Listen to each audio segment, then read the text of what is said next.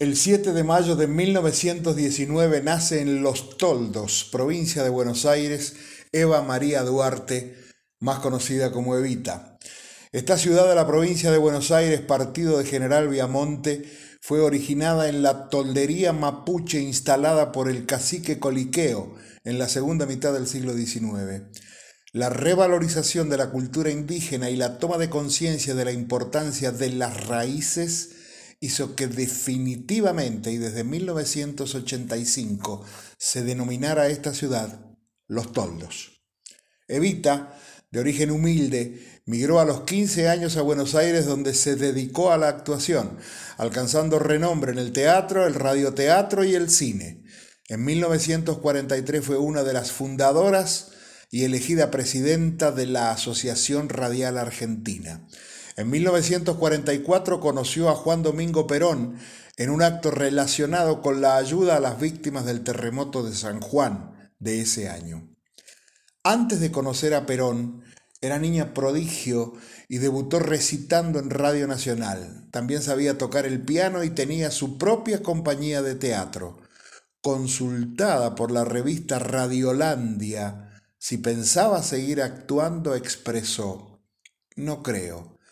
Hay algo que obliga más mis afanes, el radioteatro, ya que estoy convencida en forma absoluta que es un conducto directo para llevar nuestra emoción a toda clase de auditorios y no solo a los que pueden pagar una entrada.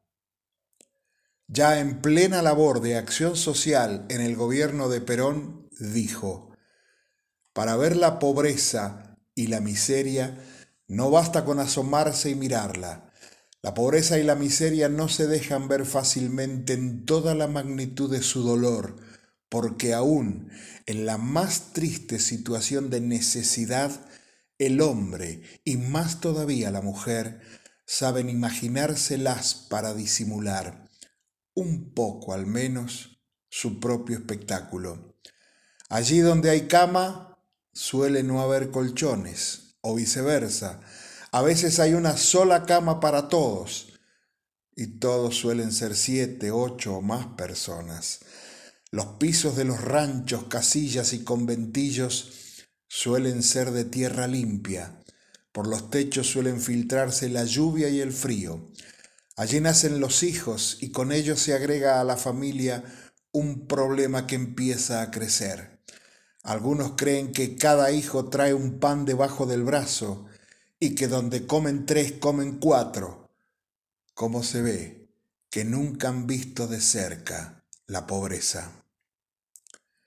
Marcada por su propia pobreza y las injusticias, repetía enferma ya la frase que inmortalizó, volveré y seré millones, repitiendo así lo que dijo en quechua Tupac Amaru antes de ser descuartizado como para no olvidar sus raíces, como hicieron en su pueblo natal.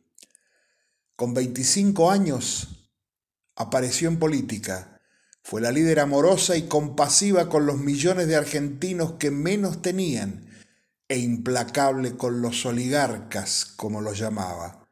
Y a los 31 años se le detecta cáncer de cuello uterino.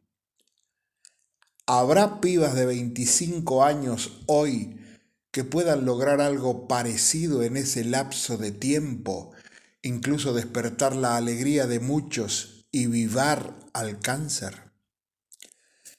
Desde la Fundación Eva Perón promovió establecimientos de escuelas, hogares de ancianos, una ciudad infantil, colonias de vacaciones, impulsó también la participación de las mujeres en la vida política y fue una ferviente promotora del voto femenino. Mis eternos respetos, Evita, aún hoy, recordada y respetada en todo el mundo, y en la emocionada evocación por transmisión oral de millones de argentinos, entre los que me encuentro.